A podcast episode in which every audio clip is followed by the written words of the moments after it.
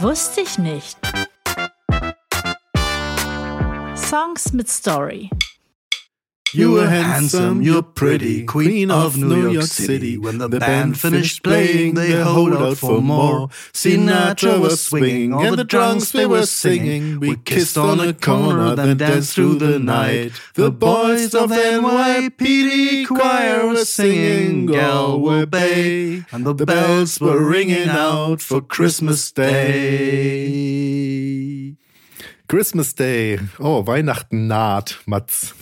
Ja, es, äh, es kommt in Riesenschritten näher und heute hat es bei uns auch schon total geschneit hier. Ja, hier auch. Also äh, wir sind äh, ausnahmsweise mal nicht im selben Raum, sondern wir machen das äh, ausnahmsweise mal remote, diese Aufnahme. Ja, weil wir beide so dermaßen undeutsch sind, dass wir es beide nicht geschafft haben, am 1. Dezember Winterreifen aufzuziehen. Richtig. Und irgendwie jetzt ins verschneite Bergische Land mit Sommerreifen zu fahren, wo dann doch, weiß ich nicht, 10 Zentimeter, 15 Zentimeter Schnee bei dir liegen. Ja, naja, Hat jetzt ist, nicht äh, so gepasst. Aber nee, ist tatsächlich auch. Also es sind 10 Zentimeter jetzt wieder. Es ist gut, dass du in deinem äh, muckeligen Studio sitzt und wir uns hier über online, übers Internet sehen. Genau. Aber es bringt ja schon ein bisschen Weihnachtsstimmung rein, wenn man so draußen verschneite Landschaften hat. Muss ja, total. Sagen. Also das hat ja irgendwie jetzt kürzlich angefangen äh, mit dem Schnee. Also ein bisschen Chaos, glaube ich, in Süddeutschland, aber hier ging es ja noch. Da kommt direkt so eine Weihnachtsstimmung auf. Und wenn wir dann heute über die Pokes sprechen, dann wird diese Weihnachtsstimmung natürlich nochmal verstärkt. Ja, ich steige auch direkt mal mit der Frage ein an dich, bevor wir dann äh, auf den Anlass, der ist ja nicht nur Weihnachten, eingehen. Weißt du, was Matt Dillon, der Schauspieler, und der Mickey Mouse Clubruf mit den Pokes zu tun haben? Oh, was? äh, Mickey Mouse Clubruf. Da frage ich mich natürlich erstmal, äh, der Mickey Mouse Clubruf, was ist das denn? Also was, was rufen die denn da? Ja, das hätte mich jetzt auch mal, Club mördermäßig interessiert. Ich habe es leider äh, tatsächlich äh, auf die Schnelle, äh, weil mir ist diese, diese, diese wunderbare Verbindung, die ist mir erst vor zehn Minuten, bevor wir aufgezeichnet haben, in die oh. Finger gefallen. Okay. Ich habe es auf die Schnelle nicht recherchieren können. Ich hoffe mal, dass unsere Zuhörer, Zuhörenden ähm, eine Idee haben. Also bitte, wenn ihr wisst, wie der Mickey Mouse Clubruf geht, ja. dann schickt uns eine Mail an wusste ich nicht at gmx.de oder schreibt es irgendwo in, in irgendwelche Meldungen oder unter eure tollen Kritiken, die ihr uns schickt, rein. Und, äh, oder ihr schickt uns dann ähm, tatsächlich eine Audiodatei. genau. An die Mailadresse könnt ihr natürlich Audiodateien auch schicken. Dann schickt uns den Mickey Mouse Club Ruf. Oder der Mickey Mouse Club Roof muss es ja heißen. Club Roof? Club Roof. Weil das ist Club. halt der amerikanische Mickey Mouse Club, ne? Nehme ich mal ja, dann, an. Ne? Also, dann müsste es ja Shout heißen. Nicht ja, Roof. The, the Shout of the Mickey Mouse. Ja, ja was, keine Ahnung, was die, was, was hat er, also Matt Dillon, jetzt der Schauspieler, klar, den kennt man. Was hat der mit den Pokes zu tun? Ähm, hat er da mal mitgesungen? Hat er da mal ein Instrument gespielt? Ist der Musiker auch nebenher, neben der Schauspielerei? Das wäre das Erste, was mir einfällt. Nee, der ist ihre. Das ist es wahrscheinlich, oder? Also er hat gesagt, bei einem Konzert der Pokes in New York, bei dem er war, in den 80ern, hat er gesagt, ich liebe euren Scheiß. Aber liebt er den aus äh, Nationalstolz oder weil er einfach totaler Fan von Folk-Punk ist, so was das, was die Pokes ja machen? Ja, dafür kenne ich jetzt Matt Dill nicht gut genug. Ich hätte ihn vorher anrufen sollen. ist, die besten Ideen kommen immer erst so, wenn man so ein bisschen drüber redet. So. Äh, nee, weiß, tatsächlich weiß ich das jetzt nicht, aber äh, er war wohl schwer begeistert und hat dann äh, mit ihnen eine Zusammenarbeit gemacht. Auf die kommen wir gleich noch. Ah, okay. Als erstes wollte ich ja noch sagen, was der Anlass ist. Also warum wir jetzt, äh, natürlich ist Fairy Tale of New York, der Song, um den es heute geht, ähm, ist natürlich ein Wahnsinns-Weihnachtslied, finde ich. Also es ist so.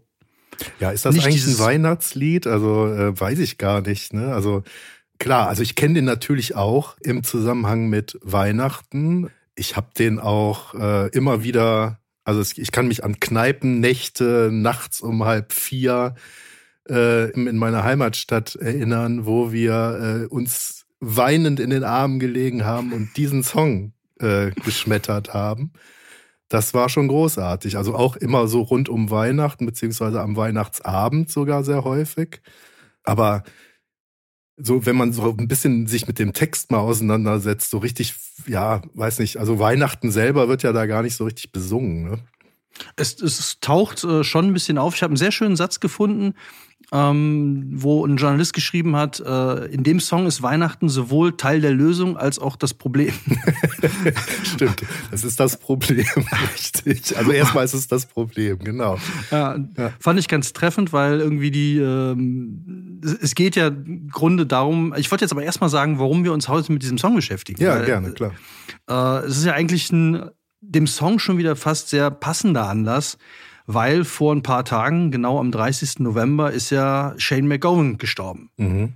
Und ähm, was ich jetzt zum Beispiel gar nicht wusste, ist, dass der Kollege schon seit 2015 im Rollstuhl saß, weil er äh, beim Sturz, beim Verlassen des Studios gestürzt ist, danach im Rollstuhl saß und dann hat er sieben Jahre später ist er wieder gestürzt, ja. hat er sich das Knie noch zertrümmert und äh, dann hat er jetzt mit 65 ist er tatsächlich dann äh, an einer Lungenentzündung gestorben. Viel zu früh natürlich, großartiger Musiker. Ja, wobei ich sagen würde, dass der überhaupt so alt geworden ist. Das ist schon ja. äh, sehr, sehr sensationell. Hast du, mal, hast du die mal live gesehen? Nee, habe ich nicht. Äh, ich habe natürlich Videos gesehen von den Pokes und äh, aber Live-Konzerte leider nicht. Äh, das finde ich immer so großartig. Also wenn ich Songs von den Pokes höre, dann habe ich immer so das Gefühl, so ich bin in so einem irischen Pub. Ne? Also das ist ja auch so von der vom ganzen Sound irgendwie, wie die Sachen aufgenommen worden sind, einfach so rough, ne? In, in, Im Klang so dieser Aufnahmen. Und da habe ich immer so das Gefühl, ja, könnte, das könnte jetzt auch irgendwie im Irish Pub um die Ecke sein, so ein Guinness irgendwie auf dem Tresen und äh, nebenan spielen halt die Pokes, ne? Ich fand die Konzerte, also ich habe sie zweimal live gesehen und ich fand die Konzerte waren halt auch immer so. Ich meine, bei, bei den beiden Konzerten, wo ich war, war Shane McGowan ich würde mal sagen, ziemlich betrunken. Ja. Also der hat dann schon die ganze Bühne gebraucht. Ja, da ist er auch so ein bisschen bekannt für gewesen. Ne? Also viel Alkohol, Drogen auch, ne? waren ja. auch viel im Spiel, genau. Wobei ich am beeindruckendsten fand ich, dass er in der Lage war, und da ist er einer der ganz wenigen, gleichzeitig zu singen, zu rauchen und zu trinken. und nicht umzufallen, zumindest nicht immer.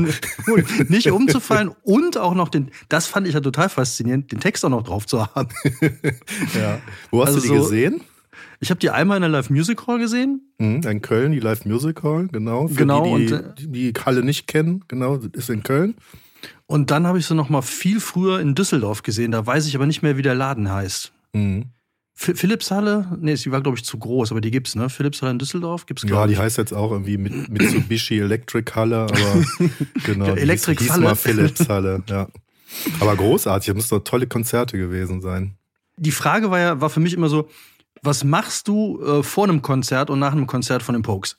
Also so, du hast ja nur die Möglichkeit, entweder gehst du schon vorher erstmal in eine Kneipe und, und äh, bereitest dich quasi äh, ein bisschen darauf vor, weil du kannst da ja nicht einfach so hingehen. Also ich finde, das, das passt irgendwie nicht. Mhm. Und dann waren wir halt irgendwie mit ein paar Leuten unterwegs, sind dann halt äh, vorher natürlich in den Pub gewesen, haben, äh, haben jeder mal zwei Bier getrunken, dann sind wir dahin. Und dann merktest du, dass irgendwie so alle waren schon deutlich über unserem Pegel.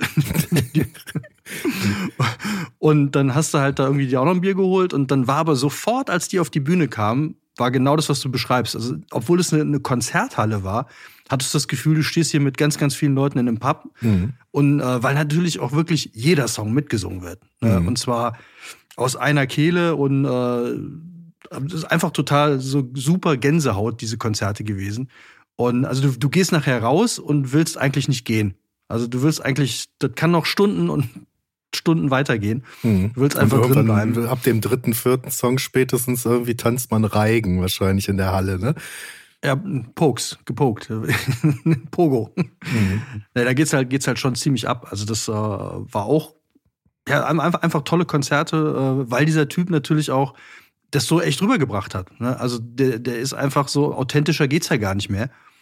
Und äh, das fand ich bei dem halt immer äh, wow. Genau, ich, ich finde ja, dass, dass er auch so eine ganz, ganz eigene Art zu singen hatte. Ne? Also äh, das fand ich halt immer so großartig. Man hatte immer so auch irgendwie auf den Platten immer so das Gefühl, der hat auf jeden Fall so eine, also mindestens eine halbe Flasche Whisky intus, wenn er vors Mikrofon geht. Und äh, genau, und dann halt äh, diese sehr inbrünstige, manchmal auch so, so sehr introvertierte Art irgendwie zu singen, ne? Total. Und dann irgendwie natürlich auch dieses Rebellische, was da durchkommt, ne? Was so irgendwie der. Ja, der hat ja mal, das fand ich auch sehr beeindruckend, ein Duett gesungen mit Nick Cave. Ja. Und allein diese Kombination fand ich schon total schräg. Und dann haben die sich auch noch den Song rausgesucht, What a Wonderful World. also äh, den hauen wir auch mal in unsere Playlist rein. Mhm. Ne, hier, by the way, wir haben eine Playlist, wusste ich nicht, auf Spotify. Die findet ihr auch in unseren Show Notes, wie alle anderen Infos, die ihr so braucht. Genau, und da könnt ihr alle Songs hören, über die wir heute sprechen. Also natürlich um den Haupt Hauptsong, aber auch irgendwie, wenn jetzt hier Mats zum Beispiel, ja, ähm, What a Wonderful World erwähnt, taucht er natürlich auch in der Playlist auf. In der Version, die du meinst, hoffentlich, ne? Ja, natürlich, Ja. wenn es die da gibt. Aber ich denke mal, das wird zu finden sein. Mhm. Okay, kommen wir zum Song. Wir wollten ja eigentlich ein bisschen über Fairy Tale of New York reden. Und ähm, was ich spannend fand, war, dass, also man denkt ja, wenn man den Song hört, das ist so genial einfach. Und es war aber tatsächlich, hat äh, McGowan mal gesagt, es war der komplizierteste Song, an dem er je gearbeitet hat. Mhm. Hat insgesamt zwei Jahre dafür gebraucht. Oh, krass. Ja. Ja, äh, weil ihm das immer wieder nicht gefiel. Und eigentlich sollte das Ding heißen Christmas Day in the Drunk Tank. Mhm. Und weißt du, was Drunk Tank ist? Ist sowas wie, ich glaube, eine Ausnüchterungszelle Ja, ja. oder sowas, ne? genau. Ja. Weil so, äh, so beginnt der Song da, soweit, soweit ich weiß, ne? Also äh, beginnt er ja, also irgendwie der, der Text geht ja so ein bisschen darüber, dass halt irgendwie so ein Tuppes in der, also er, ne, wahrscheinlich, in der. Ausnüchterungszelle äh, liegt oder sitzt so und dann halt Genau. anfängt, äh, über seine Liebste da irgendwie nachzudenken, so, ne? Ah, Ich dachte ja immer, Drank Tank wäre eine Kneipe dann. So. Weil es passt ja, ne? It was Christmas Eve, babe, in the Drank Tank. An old man said to me, you won't see another one. Das könnte auch genauso gut in einem Pub sein, der halt Drank Tank heißt. Aber Und wieso ich hab- sollte dann ein alter Mann da sitzen, der keinen Bock mehr auf einen weiteren hat? Also der hatte. Ey, Immer, wenn der Song lief, dann möchte ich, Ich glaube, glaube ich nicht, dass Zelle du war noch so reflektiert bist. voll. So, deshalb irgendwie, dann kam halt er noch dazu und dann äh, der alte Mann so, oh nee, nicht noch einer. Noch so ein Besoffener an, an Heiligabend, so what for? Also, Nee, das stimmt aber so nicht. Äh, Das bezieht sich auf, das, äh, auf den Christmas Eve. Also äh, dieser alte Mann, der mit ihm in der Ausnüchterungszelle sagt, sagt ihm, dass er nicht noch ein Christmas erleben wird. Ach so, dann hab ich, guck mal, dann habe ich das immer geht's, falsch ja. verstanden, weil ich dachte, er bezieht sich und sagt irgendwie so, ich habe keinen Bock mehr auf noch einen weiteren hier in der Zelle. Ja, stimmt, könnte auch sein, mal, ne? ist aber äh, in der Interpretation äh, sind sich alle einig, dass es dann äh, geht tatsächlich um den Christmas Eve, dass er glaubt, dass er nicht noch einen erlebt. ah, okay. Und dann hat er nämlich angefangen, und jetzt kommen wir gleich äh, zu dem ersten, äh, zu einem kleinen Fun Fact, dass der, äh, der Text liegt ja weiter, and then, also dieser Old Man sang a song, The Rare Old Mountain Dew. Und das ist ein, wohl ein, ein irisches Lied. ja. Und ich habe dich ja vorhin gefragt, ähm, was dieses, was die Pokes mit dem Mickey Mouse Ruf zu tun haben und mit Matt Dillon. ja. Und in dem Video zu diesem Song, das ist ein ganz tolles Video, das haben die in New York gedreht. Äh, im Du meinst Winter. aber jetzt Fairy Tale of New York. Genau, ne? Fairy ja. Tale of New York zu dem Song, das Video. Ähm, das fängt an, wo, äh, indem ein Polizist Shane in diese Ausnüchterungszelle sperrt. Mhm. Und der Polizist, der ihn da reinbringt, das ist Matt Dillon. Ja, krass. In dem Video So, zu dem, in dem zu Video. Long. Ah, okay. Genau. Aber den sieht man, glaube ich, ja, weiß nicht, irgendwie muss man Fünf Sekunden. Mal, ja. Das ist Matt Dillon, krass. Das ist War der Matt da Dillon. irgendwie schon, ich meine, dann, äh, wann ist der Song ent entstanden? Ich Der ist glaub, rausgekommen Ende 88. der 80er, ne? Ja, 88, im Januar 88, ist das ja. Album rausgekommen. Und da hat der Matt Dillon ja schon berühmt, bekannt. Da hatte der, da hatte der gerade seine zwei äh, großen Filme, also mit denen er bekannt geworden ist, The Rumble und noch einen. Mhm. Und ähm, dann war der halt bei dem Konzert, das hatte ich vorhin schon mal kurz gesagt, und hat dem, den Jungs gesagt, wie geil er sich findet. Und dann haben sie ihn anscheinend dann direkt verhaftet, um halt sich verhaften zu lassen. Und das- das Lustige fand ich daran, also äh, in der Biografie hat irgendeiner aus der Band nachher geschrieben, äh, dass Matt Dillon so nervös war, dass er sich gar nicht getraut hat, äh, den, den Shane mal ordentlich anzupacken, weil er war ja Mhm. betrunken und er sollte im Betrunkenen spielen und dann Mhm. da in, in die Gefängniszelle. Und dann hat, war er wohl so nervös, dass er sich das nicht getraut hat. Und dann hat Shane McGowan zu ihm gesagt, wir können uns ja erstmal in der Zelle prügeln, dann wird's leichter. Vielleicht mal, um, um den Zusammenhang vielleicht ein bisschen klarer zu machen. Also vielleicht gibt es ja den einen oder anderen Hörer oder die Hörerin, die den Song nicht so gut kennen. Äh, was ist so die Story hinter Fairy Tale of New York? Also die, die Geschichte im Song ist eigentlich, ähm, geht's um eine Auswanderergeschichte. Also die äh, in der Mitte des 19. Jahrhunderts sind ja ganz viele Leute nach Amerika ausgewandert aus der ganzen Welt und vor allem wohl auch Iren. Ja, klar. weil es denen halt gerade äh, Mitte des 19. Jahrhunderts vor allem äh, ganz schrecklich ging in Irland. Also große Hungersnot und, und ähm, mhm. halt großen Trieb, woanders hinzugehen. Und die sind halt dann mit dem Versprechen gelockt worden oder haben sich locken lassen mit diesem, ja, hier gibt's alles, ne, das Land der unbegrenzten Möglichkeiten und jeder kann ja was werden. Also ein Fairy Tale ist ihnen versprochen ist, worden, ja? Im Grunde ja, genau, ja. im Grunde ja. Und das hat sich halt für viele einfach nicht bewahrheitet. So, und dann kommt halt äh, dieses, äh, ja, du hast deine, es geht so ein bisschen darum, die Jugend verloren, ne? Da, wo du halt noch mit Mut dahin gekommen bist und das hat sich aber alles nicht bewahrheitet, die Träume sind zerstört. Und ähm, das Traurige ist natürlich, dass er ausgerechnet am, am Christmas Eve dann in der Ausnüchterungszelle landet. Aber äh, der Rest von dem Song ist halt eher so, ein, so eine Geschichte zwischen, also so ein Pärchen, wo aber nie ganz klar wird aufgrund der Erzählebenen, ähm, ist es vergangen, ist es Zukunft, passiert es gerade, mhm. wo es immer darum geht, dass die sich gegenseitig quasi äh, Dinge versprochen haben, ne, die nicht funktioniert haben. So, they've got cars big as bars, they've got rivers of gold und solche Geschichten. Ja, okay, also ähm, also hier der amerikanische Traum winkt sozusagen und äh, dann ja. wird er nicht erfüllt. So, also hat sich nicht erfüllt, genau. Hat sich nicht erfüllt. Ah. Ja. Und dann ist die Beziehung natürlich auch, äh, hat darunter gelitten, wenn man das mal so salopp sagen darf, weil sie beschimpfen sich ja schon ziemlich in der, in der vierten Zeile. Uh, you were handsome, you were pretty, Queen of New York City, da geht's ja noch. Und dann äh, geht es irgendwann Schimpfwörter, da müssen wir, glaube ich, aufpassen, sonst sind wir nachher, müssen wir hier den, so. den explizit Lyric-Haken setzen. wir kommen mal auf den Index, ne? Haben wir jetzt ja. irische Schimpfwörter. ja, man weiß ja nicht, you're a bum, you're a punk, you're an old slut on junk. Oh, okay. Ich weiß nicht genau, was derber, das jetzt, ja. ja was, das, was das genau, will ich auch gar nicht wissen. Das muss man, muss man nicht alles wissen. Ja, und man muss natürlich, äh, also der Song spielt jetzt nicht im Mitte des 19. Jahrhunderts, sondern das ist so dieser, dieser Hintergrund, dass man an, an diese irischen Auswanderer im Kopf hat, weil nämlich äh, das ganz viel auch äh, in dem Song wieder geht um Irland. Also da gibt's immer mhm. wieder immer wieder Querverweise. Und einer davon, und damit kann ich das zweite Rätsel dann auflösen, warum ich dich gefragt habe, ob du äh, weißt, was der Mickey Mouse Clubruf damit zu tun hat. Indem ich immer noch nicht weiß, was das eigentlich ist. Und da warte ich immer noch auf die Mails. Genau. Ja, ich hoffe, da kommen welche. Äh, nee, es war so, dass die, äh, das Video habe ich ja schon erwähnt. Also Matt Dillon war der Polizist, der ihn dann abgeführt hat. Mhm. Und dann ähm, wollten die jetzt eine Band haben, die diesen Song, äh, der da am Anfang erwähnt wird, den er da singt, nämlich dieses äh, so, der, der Refrain lautet ja The Boys of the NYPD Choir. Jetzt hatte das New York Police Department aber keinen Chor. Ja, ja, genau. in dem Text irgendwie singen sie The Boys, was wir auch im Intro gesungen haben, ne? The Boys of the NYPD Choir, we're singing Go Away Bay. Genau. Go Away Bay ist ja ein äh, Song, der irgendwie in den 40er Jahren von Bing Crosby mal aufgenommen worden ist und äh, war ein Riesenhit unter den ähm, irischen Immigranten dann in den USA. Ist, glaube ich, auch mal von den Dubliners gespielt worden, da kann ich mich erinnern. Also ich würde mal behaupten, dass es keinen einzigen irischen Song gibt, den die Dubliners noch nicht gespielt haben. und die Blackfurs und Höhner danach einen Karnevalshit draus gemacht haben. Ja, ja.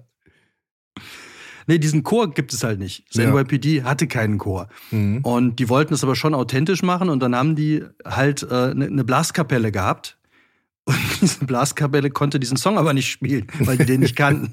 Und den einzigen, okay. den sie kannten. A Go Away Bay konnten die nicht spielen. Genau. Ja, ja, klar. Den einzigen, den sie irgendwie drauf hatten in dem Moment, war halt dieser Mickey Mouse Clubruf. das hörst du ja im Video nicht. Die haben das einfach gespielt. Also die, der NYPD Choir, also der Chor der New York City, des New York City Police Departments, hat den Mickey Mouse Ruf gespielt, um im Video von The Pokes äh, Fairy Tale of New York irgendwie was zu spielen. Also habe ich das genau, jetzt richtig ja. verstanden. Aber, aber, aber eben nicht, nicht der NYPD Core, weil den gibt's nicht, sondern das NYPD, so, ja, genau. die hatten so, ein, so, so eine so eine, so eine, so eine Marschkapelle oder Ja, so eine, genau, so eine Marschkapelle. Mhm. Und das Einzige, was die da machen konnten, war der Mickey, Mickey Mouse Clubruf. Clubruf. Ja. Okay, also um, umso interessanter. Also muss dieser Clubruf, von dem wir immer noch nicht wissen, was es ist, äh, muss ja auch von einer Militär- oder von einer Polizeikapelle gespielt werden können. Also dann kann das nicht nur so yeah oder hey oder sowas sein, sondern muss das halt irgendwie so, ja, ein ganzer Song sein, sozusagen, oder Ja. so. Ja. Oder ein Jingle halt. Ah, Und okay. sowas. Also Ja. Ich weiß es tatsächlich nicht. Aber das fand ich sehr, sehr, sehr, lustig. Und äh, Ja, wenn wir schon gerade dabei sind, noch so ein paar Infos rauszuhauen. Es äh, gibt natürlich noch ein paar andere spannende Infos zu dem Song. Und zwar, das eine ist der Titel, Fairy Tale of New York, kommt zum einen aus einem Film, und zwar Es war einmal in Amerika. Äh, riesen äh, Hollywood-Schinken, wo es um, um Gangs in New York geht. Ja. Und äh, da hat äh, So ein Mafia-Film eigentlich. Genau, ne? ja. Genau. Und da gibt's halt auch einen bombastischen Soundtrack zu. Und der Anfang von äh, Fairy Tale of New York, der ist ja so balladesk gehalten. Ne? Das ist Mhm. ja so ein. Und da klingt das ein bisschen an, dieser Soundtrack von Es war einmal in Amerika. Da gibt's wohl ein paar ja, Einsprengsler. klar. Jetzt, wo du es sagst, ist mir quasi diese Verbindung oder die Ähnlichkeit des Das war einmal in Amerika-Themas zu dem Intro von Fairy Tale of New York. Jetzt wird mir das eigentlich klar. Ja. Na, na, na, na, na, na, na, na, na, na. Das ist ja Fairy Tale of New York. Und Ja. äh, es war einmal in Amerika. Klingt so ähnlich. Hab ich jetzt, kann ich jetzt gerade nicht summen, so, aber irgendwie so klar. Ja. Ja. Und äh, die waren 85 auf einer Tour und haben dann wohl, also so besagt es äh, die, die Memoiren eines der Bandmitglieder, haben die zusammen dieses, diesen Film auf Video gesehen. Mhm. Und äh, haben dann daraufhin beschlossen, dass man äh, dieses, diesen Anfang so quasi mit reinnehmen kann. Ähm, und dann hatten sie jetzt noch äh, überlegt, wie kann das Ding heißen. Und äh, die, die erste Idee, eigentlich sollte der Song Christmas Day in the Drank Tank heißen. Ja, das hat sie eben schon mal gesagt. Ja, und da haben genau. aber alle gesagt, so, das ist ein Scheißtitel von Weihnachtslied. aber okay, aber die Pokes waren immer schon durch ihre provokativen Texte und auch Titel, ne, sind Ja. die schon aufgefallen. Ja, aber stell dir mal vor, du würdest einen Song singen, Last Christmas in the Drank Tank. Das klingt irgendwie so. Das hätte jetzt George Michael aber auch nicht in der zugetraut, dass er jemals in der Ausnüchterungszelle. Gelegen hat. So. Driving home for Drank Tank. Rudy the Red-Nosed Drank Tank Deer. Das, ist das würde sogar gehen. Klingt gar nicht schlecht, ne? Ja. Alle Weihnachtslieder mal gucken, ob wir irgendwie Drank Tank und so. Oh, Drank Tank. Oh, Wir haben jetzt auf Drank jeden Fall ein, neuen, ein neues Wort gelernt. Drank Tank, ne? Die Ausnüchterungszelle. Da, ich würde das auch mal total gerne anbringen in so. Äh, es gab doch diesen Monty Python Sketch, wo die immer äh, falsche Übersetzungen drin hatten, ne? wo der einen englischen Satz gesagt hat und übersetzt hieß da, ihr Unterseeboot ist voll, ihr Gummiboot ist voller Aale. Und dann, dann einfach mal nach New York gehen und irgendwie so, sorry, um, can you uh, show me the way to the Drank Tank? Wo mit so einem totalen Touristenernst. Und dann mal gucken, äh, und dann natürlich einen Polizisten ansprechen. Also ganz klar, irgendwie so einen, so einen Cop, irgendwie so einen, so einen knallharten Cop ansprechen. Was mich allerdings irgendwie wirklich ein bisschen wundert, ist, dass das irgendwie zu so einem krassen Weihnachtslied irgendwie mutiert ist, ne? Weil das ist ja geschätzt auf sehr, sehr vielen Weihnachtsplaylists. Kommt wohl auch jedes Jahr wieder in die Charts, also immer um Weihnachten rum.